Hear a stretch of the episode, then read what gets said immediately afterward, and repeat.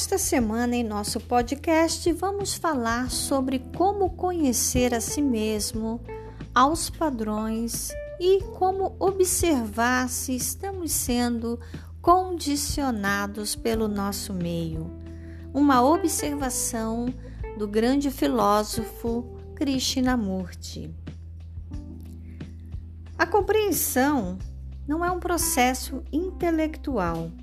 A aquisição de conhecimento, o seu próprio respeito e o aprendizado de si mesmo são duas coisas diferentes, duas coisas bem distintas, porque o conhecimento que você acumula a seu respeito é sempre do passado, e a mente que leva a carga do passado é uma mente, vamos dizer assim, lamentável, porque não se concentra no aqui e no agora. O aprendizado de si mesmo não é como o aprendizado de uma língua, de uma técnica ou de uma ciência. E neste último caso, naturalmente, você tende a acumular e memorizar, pois seria absurdo voltar sempre de novo ao começo. No campo psicológico, o aprendizado de si mesmo está sempre no presente, ao passo que o conhecimento está sempre no passado. E como a maioria de nós vive no passado e está satisfeita com esse passado, o conhecimento se torna sumamente importante para nós. É por essa razão que endeusamos o homem erudito, o homem talentoso, o homem sagaz, porque se você está aprendendo a todo momento, a cada minuto, aprendendo os conhecimentos é, inerentes a, ao seu aprendizado, aquilo que você necessita, você deve observar e escutar esse aprendimento, aprendendo pelo ver e pelo atuar. E aí então você verá que o aprender é um movimento infinito, constante, no aqui e no agora, sem o passado. Isso mesmo. Aprender está no presente. Se você diz que aprenderá a conhecer a si mesmo gradualmente, acrescentando sempre mais alguma coisa, pouco a pouco não estará estudando agora como você realmente é, porém, por meio do conhecimento adquirido. O aprender requer muita sensibilidade, muita mesmo. E não há sensibilidade se existe alguma ideia que é do passado dominando o seu presente. A mente já não é tão ágil a mente já não é tão flexível se ela está no passado dominando o presente. A maioria de nós não é sensível nem mesmo fisicamente, não é flexível nem mesmo alerta. Nós comemos em excesso sem nos importarmos com o regime mais adequado Abusamos do cigarro e da bebida, de alimentos industrializados, e dessa maneira o nosso corpo se torna pesado e insensível. A capacidade de atenção do próprio organismo se vai, se embota. Como pode haver uma mente muito alerta, sensível, clara, se o próprio organismo está embotado e pesado? por nossas próprias ações? Você já pensou nisso? Já parou para pensar sobre isso? Podemos ser sensíveis a certas coisas que nos atingem particularmente, mas para sermos completamente sensíveis a tudo o que decorre das exigências da vida, não pode haver separação entre o organismo e a psique. Trata-se de um movimento único. Afinal de contas, nós somos mente e corpo.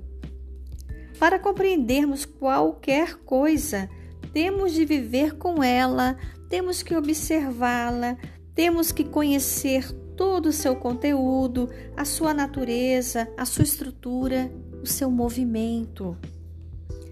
Você já experimentou viver consigo mesmo? Você consegue viver consigo mesmo? Olha, se você experimentar, você começará a ver que você não é uma entidade estática, estanque, porém uma coisa viva, vigorosa, altamente energética. E para poder viver com uma coisa viva, a sua mente também precisa estar viva. Não pode estar viva se está enredada em opiniões, juízos, doutrinas, dogmas, valores. Para observar o movimento da sua mente, do seu coração, afinal de contas, do seu ser inteiro, você necessita de uma mente livre e não de uma mente que concorda e discorda, que toma partido numa discussão, disputando por causa de meras palavras aquilo que acompanha na discussão apenas com a intenção de compreender ou apenas com a intenção de impor as suas ideias. Se não sabemos olhar nem escutar o próprio ser, assim como não sabemos olhar a beleza de um rio, de um pássaro, de um ser vivo ou ouvir o murmúrio da brisa das árvores, não tem como compreender a si mesmo. Quando condenamos ou justificamos, não podemos ver com clareza e também não podemos fazer isso quando nossa mente está tagarelando o tempo todo, incessantemente. Não observamos então o que é de fato. Só olhamos nossas próprias projeções. Temos, cada um de nós, uma imagem do que pensamos ser ou deveríamos ser, e essa imagem, esse retrato, nos impede inteiramente de vermos a nós mesmos como realmente somos. Gente, uma das coisas mais difíceis do mundo é olharmos qualquer coisa com simplicidade. Como nossa mente é muito complexa, perdemos o senso da simplicidade. E aqui eu não estou me falando apenas a simplicidade no vestir ou no comer, no usar apenas uma roupa simplória, enfim, qualquer outra das absurdas coisas é, que nós estamos condicionados, eu refiro-me àquela simplicidade que nos torna capazes de olhar as coisas diretamente, objetivamente, sem medo, sem julgamento, sendo capazes de olhar a nós mesmos sem nenhuma deformação e de dizer que mentimos quando mentimos e não esconder o fato de que mentimos e também não fugirmos da nossa realidade. Para compreendermos a nós mesmos, necessitamos de muita humildade, muita mesmo. Não há muito que aprender a nosso respeito, porque somos apenas um feixe de memórias, ideias, experiências e tradições. E se a gente parar nesse processo de aprendizado, tudo ao nosso redor perde o sentido. Então, gente, aprender a observar-se, olhar-se com simplicidade, ser flexível é a melhor maneira de compreender a si mesmo, de se amar, de se aceitar e de ser feliz. Vamos em frente.